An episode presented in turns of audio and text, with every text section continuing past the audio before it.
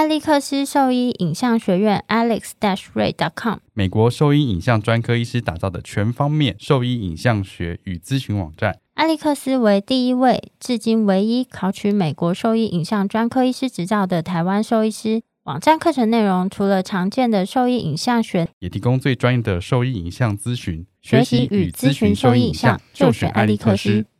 狗狗、猫猫防护跳蚤必虱新选择：李兰灵藻丝 s e r e s t o 对付跳蚤、必虱长达八个月的保护。全新科技的项圈，专利且创新的活性缓释机制，让保护力长达八个月。不怕水，也没有异味，狗狗、猫猫都可以使用，方便、安全、有效、亲密。我也用李兰灵藻丝。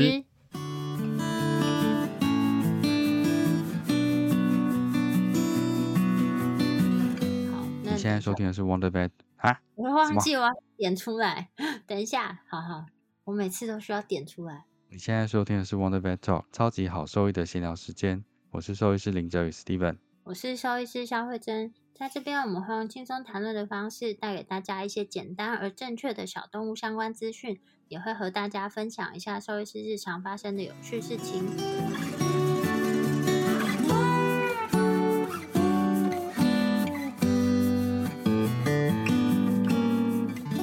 那我们很久没有讲什么骨科的内容，我们今天就来讨论一下一般我们常见的一些骨科问题好了。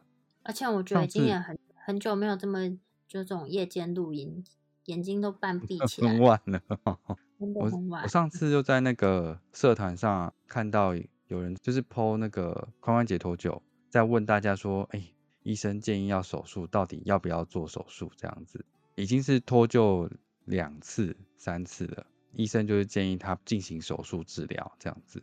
然后狗狗好像是成年的狗狗，然后体型是小型犬，嗯，然后单侧髋关节脱臼。看影像好像是后腹侧脱臼的哦，大概就这样，然后就问大家说，我到底该不该手术呢？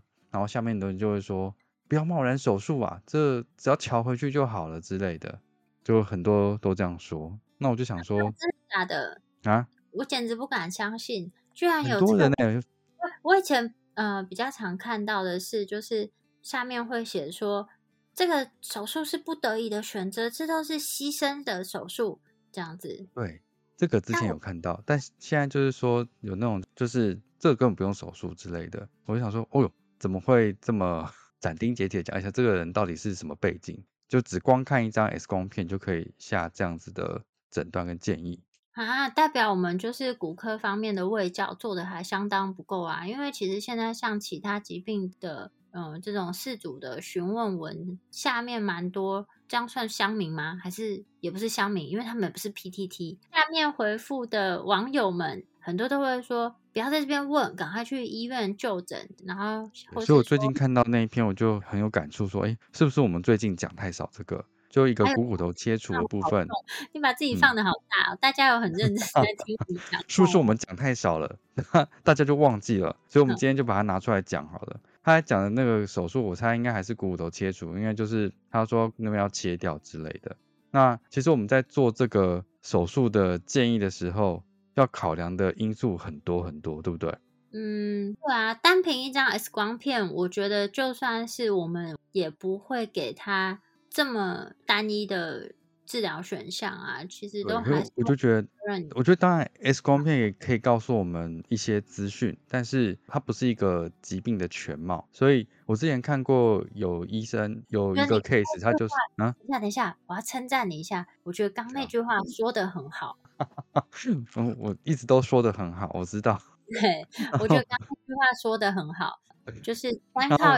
光片这件事情无法是一个病的全貌，嗯，对啊，所以我们之前看过一个有医生就秀出 X 光片，虽然这跟我刚刚讲的话可能有一点矛盾，但是就是他秀出来的 X 光片其实是一只慢性关节的狗狗的髋关节，然后有一侧已经被他切掉了，这样子。他说这个狗突然跛行啊，很疼痛不舒服啊，一看就知道它髋关节就是有问题，所以他就把它切掉了。我是从那个 X 光片得到了几个资讯，让我觉得这个可能可能需要再评估看看。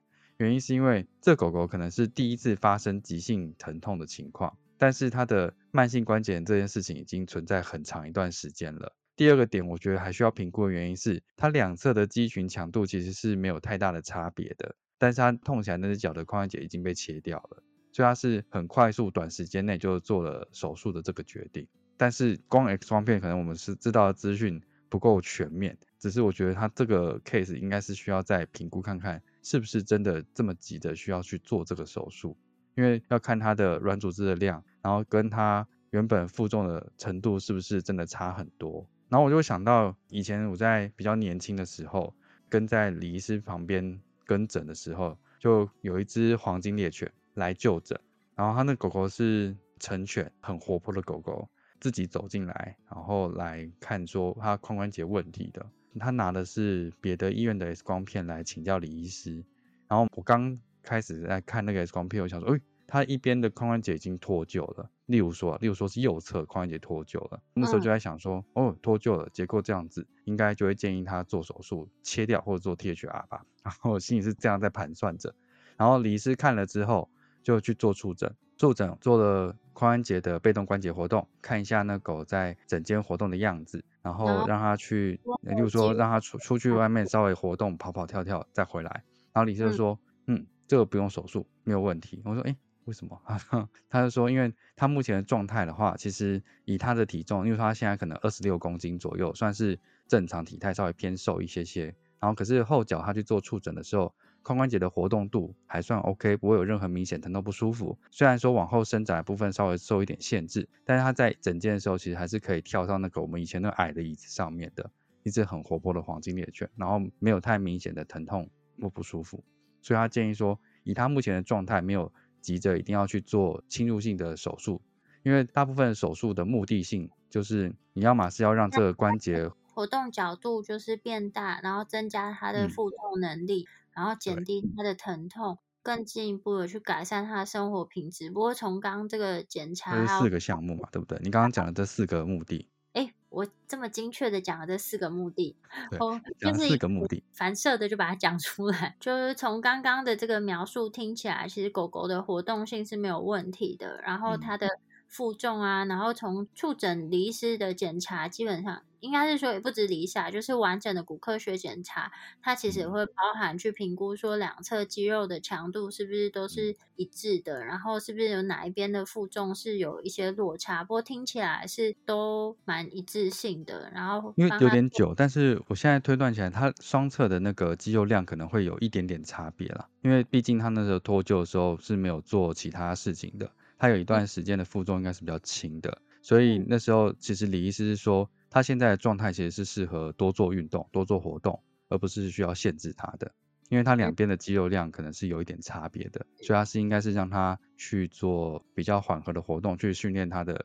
另一侧可能在前一段时间丧失的一些肌群这样子。哦，这已经好久以前，他以前就是这样去做处理的，也没有说一定要做什么事情。嗯，在一个骨外科医院，但是不劝主人说你一定要手术。所以手术这件事情要非常。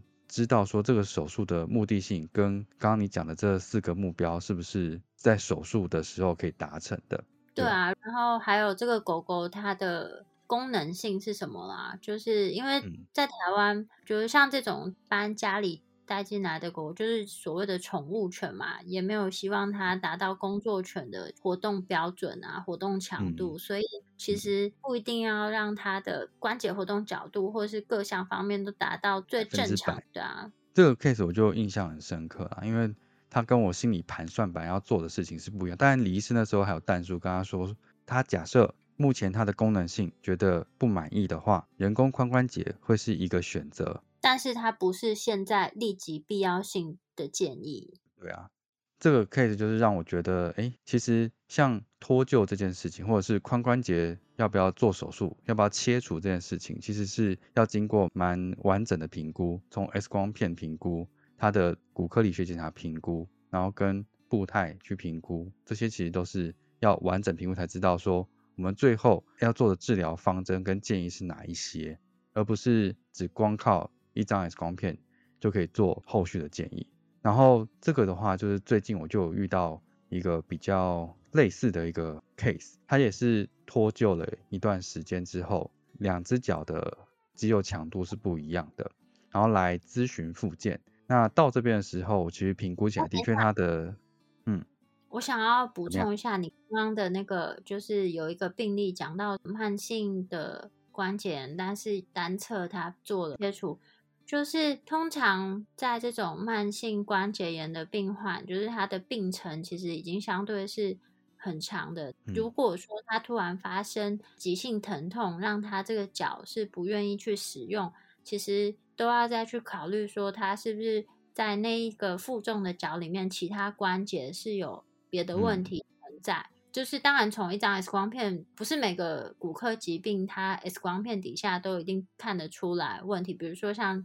嗯时针带的问题，其实除非是拍特定角度的 X 光片，而且在特定时期，就是急性期，它才能可能看得出一些变化，不然这些韧带在 X 光片底下是看不到的。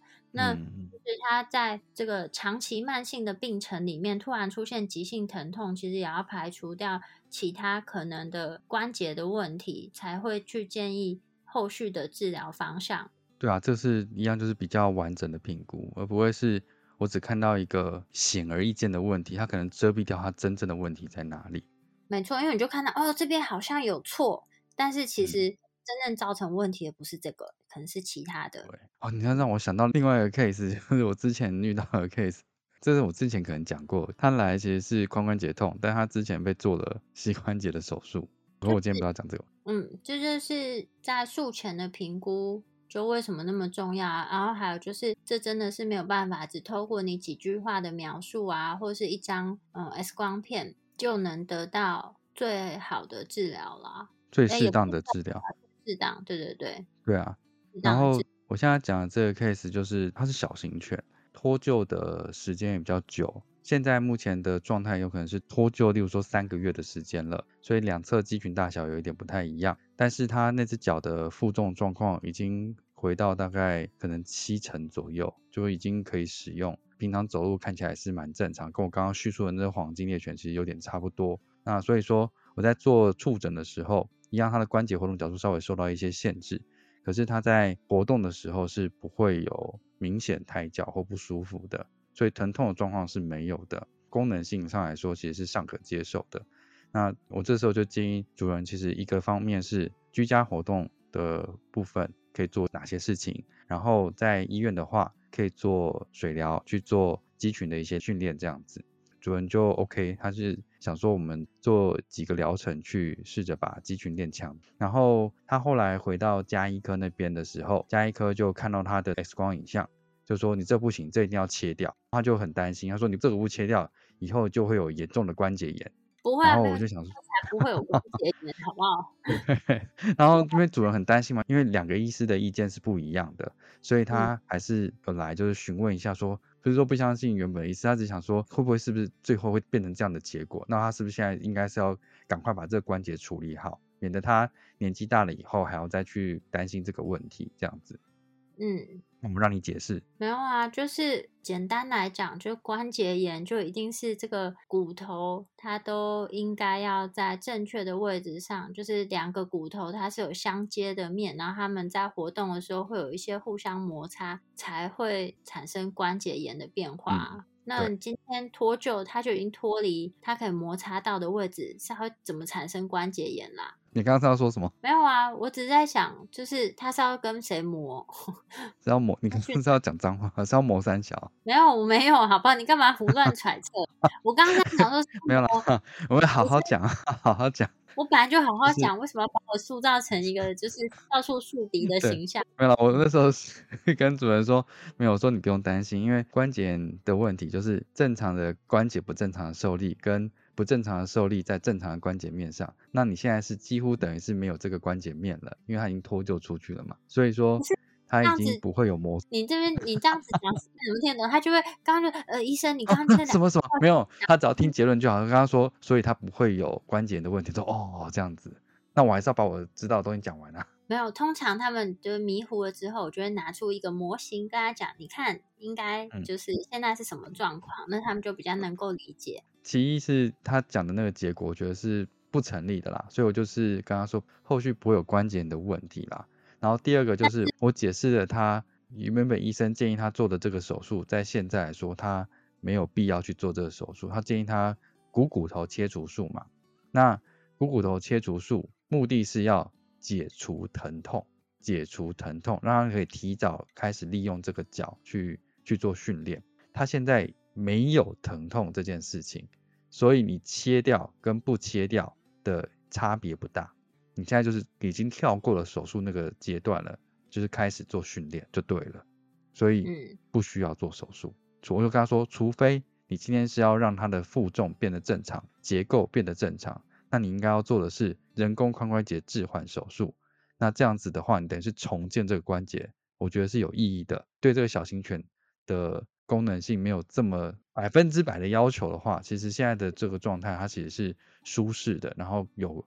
可以回到大概七成功能的这样子，就跟他解释了这个手术，就是最主要的，嗯，就治疗啊，除了我们的评估以外，就是也要看你，嗯，事主希望，期望啊，对啊，你期待达到的目标是什么？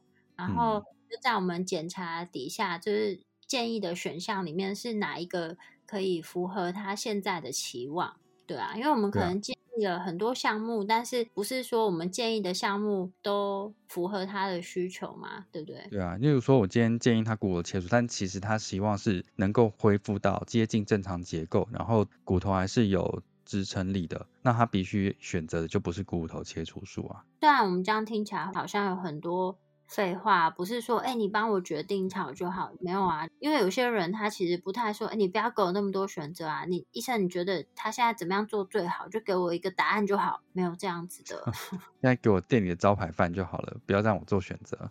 难怪店里面需要有招牌饭，我从来没想过这个问题。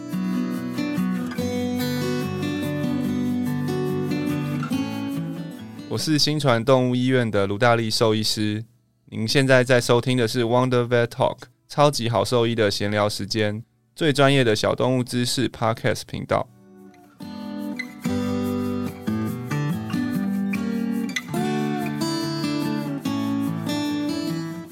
对啊，你琳琅满目，可能有二十个主菜，然后你可能要选很久，那你就选一个主厨推荐，或者是招牌饭，反正这个就就是大家或者是主厨觉得好吃的，所以你就点这个就对了。哦，说到这个，我想到一件事情，就是我这几天看的门诊，反正他主要就是来检查是那个前十字韧带断裂了，然后但是这他说这只狗就是已经不吃，精神食欲，吃不喝不睡。不吃不喝好几天了，然后我就跟他说，这个不会造成他不吃不喝，他一定是有其他的问题，比如说像这只是中老年的母狗，然后还没有绝育这样子，我就说他一定是有其他问题，然后跟他讲半天，他都听不太懂，然后最后我就跟他说，你有点掰开的时候，你会不吃饭吗？你还是照吃啊？你自己 扭到脚，你会不吃吗？对啊。我就然后他说啊，对吼，哪些会掰开吼，还是我就想说，早在边边跟他讲那么多，那可能就是要让他有一点感同身受的的例子，他才会说，哎，对吼，这样子。对，所以没有，我现在就是会加一个这个比喻给他们，然后就是先把专业的讲完，然后再看他们了解的状况，再给他一个这样的比喻，然后他们哦，这样知道。其实我就觉得这种痛本来就只要不是真的非常非常严重的炎症反应的话，应该不会到影响食欲啦，不会影响这么多了。我觉得就是这个跛行都已经三四周以上了，最好是现在这几天还不吃不喝。对，那有其他问题啊。对啊。就果然有时候，就是你讲完专业了之后，还是要用一个比较浅显易懂的方式，他们就可以理解。那我只是想说呼吁一下，就是像我们之前年轻的时候也是一样，就是知道这个问题可以用相对应的手术去做治疗，但是我觉得评估就是没有那么全面。我们去了解这个手术的意义的时候，就例如说刚刚讲的股骨头切除术这件事情，重点它的目的算是一个牺牲型的手术。它是要解决疼痛，但是功能性上来说，它没有办法让它的功能恢复到完全正常。那我刚刚讲的股骨头切除，大家应该不太清楚，说这个手术是怎么样去进行的。那我们讲一下手术好了。这个手术基本上还是要配合，就是图解啦，可以参照我们是在二零一九年的时候就已经发布的文章，那简标题蛮浅显易懂，好痛髋关节脱臼。先讲一下那骨头结构哈。正常的髋关节呢，它会是一个关节窝呢，它是像一个碗一样的构造。股骨头呢，就是它相对应的这个关节面，然后股骨头的话，它就是像一个球形的构造。在正常情况下呢，这个球形结构呢，它会坐落在这个碗里面，然后形成髋关节，然后这个就可以让它有后肢的一些活动。后面这句讲好烂哦，我现在在讲个什么东西？这个球形关节的构造就可以让 后肢有良好的关节活动。好想睡觉哦，反正你现在我跟你讲，好想睡觉。不是，我跟你讲，刚刚我那种行云流水的讲出来，其实我那时候是脑袋没有在思考的，就顺着讲出来。但我现在一想要思考，它就打结了。好了，好了，没有了。我在想说，我们说的股骨头就是后脚啊，后脚，然后在 髋关节部分，然后股骨头的形状，我觉得主要讲股骨头形状，它就是一个头、脖子，然后接到身体这样子。所以我们在做股骨头切除的时候。就是把从大转节到小转节，然后脖子跟头的部分一起把它切掉。所以你要切的东西要够，这是这个手术最主要的目的。就是你要把前段的地方要拿的骨头要够。目的是什么？目的就是不要让这个东西再去卡到你髋关节窝的地方。所以你的切除的部分一定要有足够的量。那书上的标准就是从刚刚讲两个解剖标的物大转节到小转节，你画一个连线的话。大概就从这个地方把它切除掉。不知道为什么，现在我脑中一直浮现这个野野柳那个女王头的画面。我脑中一直出现这个脖子变很细，脖子变很细，然后你至少要把脖子到脖子那个底部的地方，你要把脖子的地方一起拿掉，你不能只拿头。你知道吗？我以前我以前学生的时候有看过以前比较老的医生在做这个手术啊，他们只有用骨凿，然后真的只有把 head 的地方拿掉而已。我有用过骨凿做这个手术，哎，他就只有把，因为我刚刚讲的股骨头跟股骨颈要一起拿掉，这样拿掉的骨头才够。这样想起来，其实他那时候真的就只有把股骨头的地方切除掉，股骨颈的地方其实都还留着。因为你知道为什么为什么他们只拿股骨头吗？因为那比较好切啊，因为你要连脖子那边就是切的骨头比较厚啊，对，比较厚啊。可是如果就是用骨凿的话，也是 OK 啊，只是就是会比较费力。费力，而且比较有可能会有 complication 嘛，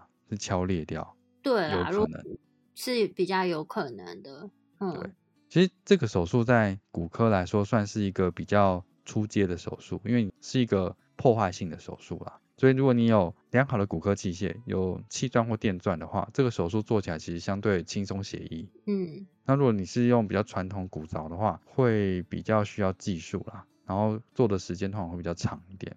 但是那时候不是熟练的医师，他们做也是挺快的。嗯嗯嗯，对啊。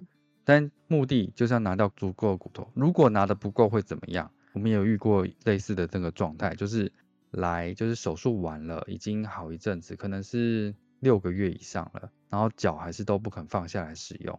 手术完六个月以上，嗯，对啊，还是没办法使用。那时候也是在爱屋，好像也是李医师看的。那他那个脚其实整个都已经就关节活动度都已经丧失，他脚等于几乎有点粘黏住了。然后同时，他就你往后拉伸的时候，他超级痛。然后你在轻微拉伸的时候，你还是可以感觉到骨头有摩擦的声音。然后拍了 X 光片才发现说，他在切的时候只切了骨头，那股骨颈的那个地方其实都还留着。所以他在肌肉量变得很少情况，它其实整个都贴到那个关节窝上去了。所以那边就顶在那个关节窝的地方，所以他那个地方还是很痛很不舒服。那这脚其实还是不能用，他没有达到这个手术的目的。他只切了股骨头的话，他是没有达到这个手术的目的的。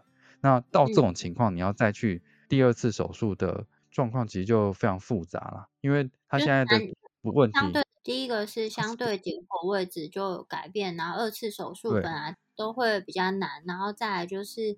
他已经超过六个月的时间都没有正常负重，或是负重大幅减轻的情况下，就算你手术过后，你要再重建他这个肌肉强度，大概都是会花到两到三倍的时间两到三倍时间，对啊，所以他那个真的是非常非常困难，因为真的要去处理这个问题，就算你手术完，我觉得也很难真的保证说他后续能不能像第一次做好手术的可能复原的样子啊。因为他的条件实在太太差了，他后来条件实在太差，那是讲了许多可能的并发症或后续的情况让主人去考虑。他后来好像是不选择手术，就是就接受他脚就这样子了。因为原则上这个是等于是不负重啦，那那个脚其实不会影响生命。哦，他那个我记得那个 K 他后来是没有在做什么了，就是也没有在回诊了。对啊，嗯，所以说这算是一个比较出阶的手术，你没有照 guideline 去走，你没有弄清楚这个手术的标准的执行的位置，或者是这个手术的目的的话，还是有可能会造成灾难性的结果。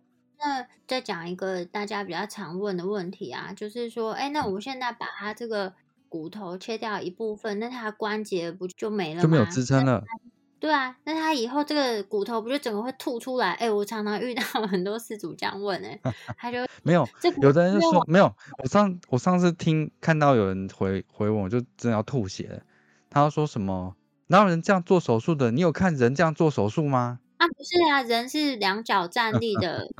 对啊，我会想说，先天结构上就不同，因为人不会选择做这个手术的原因，是因为我们是双脚直立式的动物。你如果截掉一大部分，就会有长短脚的问题啊。但是狗狗它们是四脚站立的以外，它的后脚一直呈现弯曲姿，就是弯曲的姿态。所以就算你把它截掉一小部分，它的就是两脚的落差，其实它可以透过就是调整它这个弯曲的角度，让它两脚落差看起来是不要那么大。那我印象中它好像有一个落差的比例，但我现在想不起来，因为它两 percent 二十 percent，嗯，就是它。两脚，它可能一只脚，它膝关节就是弯曲角度大一点，一个脚就是弯曲角度小一点，但它还是可以让两边达到平衡的状态。所以，嗯，就是从基本结构上就不同，所以根本就不需要考虑这个问题。不能这样比你啊！对，对啊，就不能这样比你，不要讲这种话，看着生气。哦，没有，我只是要讲说，就是。当做完这个手术，我们把部分呃就把那个股骨头颈都切除之后呢，其实它会在手术这个骨头呢，它会跟周边的肌肉软组织，它会在手术的位置形成一个纤维化的一些构造，在那边会形成一个假关节，所以不可能说因为这个手术做完，这骨头就会往上把它直接一直岔出来，千万不要有这样子的担心。你怕它直接飞出，因为我们 X 光只看到骨头，但不是周边还有很多东西包覆着，它不是只有骨头而已。对对对，因为很很多人这样问哎。那假关节的定义是什么？你现在是有查了一个定义是不是？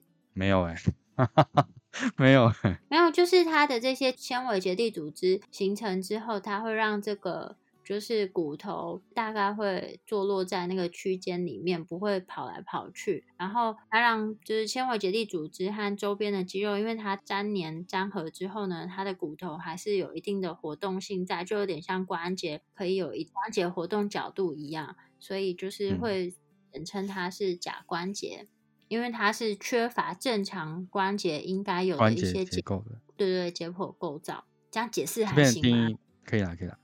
然后就是，其实在这个手术，就股骨头颈切除手术之后呢，去除造成他疼痛的骨头之后呢，在手术后大概能够恢复到正常功能的百分之七十到七十五左右。然后我觉得，因为现在其实大家对于这个附件的，就是动物在骨科手术之后，就是都还是。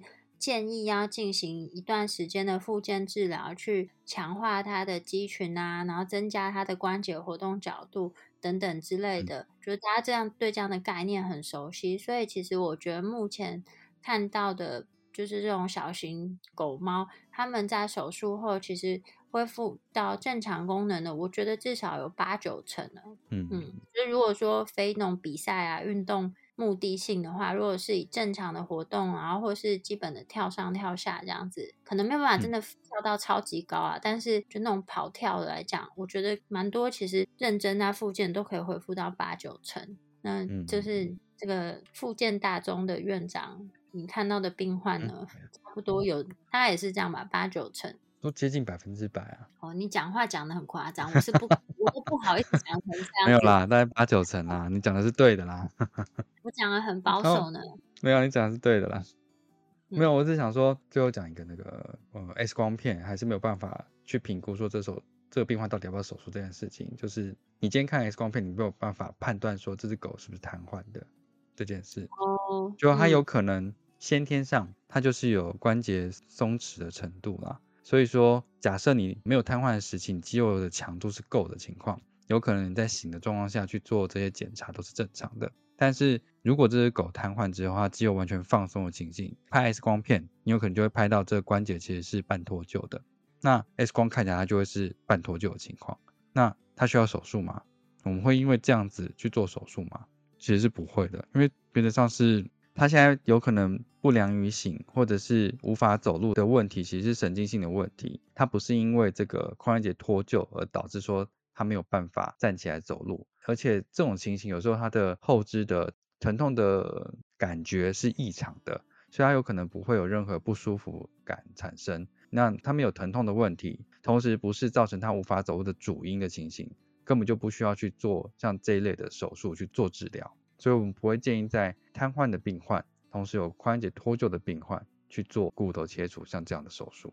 所以我们要考量的问题点其实，嗯，对哦，啊，好，你先讲完好，把这个剪掉。好，抱你要歉，称称赞我是不是？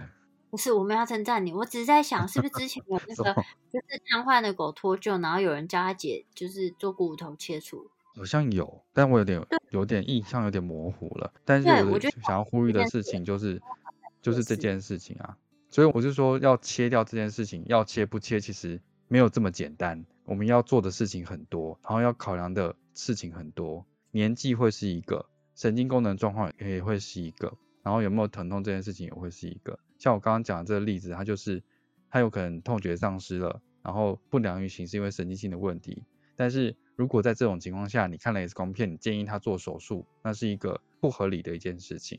嗯，讲完，的确很久没有讲这个骨关节的问题。没有，我只想对说，就是看起来是一个很单一的小主题，但其实要考量的东西非常多。然后我们这样随便讲，超多的，随便讲讲，也都们居然讲了四十分钟嘞。超夸张的。对，没有，我真的好累哦！我现在不知道废话要讲什么，嗯，真真心累。我觉得上了年纪真的是没有办法什么半夜录音啊，我的脑袋其实没有运转。你刚刚听到就是比较学术性的回复，都是它有我有听到，自动回复，完全是没有办法。我只要一一想要用脑袋想，我就会整个一片空白。刚才提醒一下，就刚刚讲那个前面第一个例子，就是本来就有慢性关节的关节了，像这样子的关节本来就有可能会有急性发炎的情况出现。例如说，他可能本来就有关节炎，然后在某一次的活动，它让这个发炎的程度变得比较严重一点，有可能会导致说这个症状变得比较明显。但是，但是这不是代表说就是他就需要立即去做侵入性的手术的，因为关节炎这件事情存在他身上已经很久很久了，有可能只是现在这个比较明显的炎症反应被你发现了，你有可能只需要做比较简单的炎症反应的控制，它就可以回到之前的状态。因为我刚刚讲的那个关节炎的例子，那个狗狗的体重有到二十公斤，所以它有可能你在切除掉之后，它的支撑力是没有办法像原本虽然说有关节炎，但它支撑力一定是比较好的。所以切除掉之后，可能它的功能性没有办法回到像之前那么好。那这个手术对它来说是不是真的有帮助到？我觉得就不是那么一定了。嗯，我觉得就是呃，如果大家比较没有办法理解这个例子的话，那就可以想象，就是不管在什么，就是因为关节炎，它其实也算是一个慢性疾病。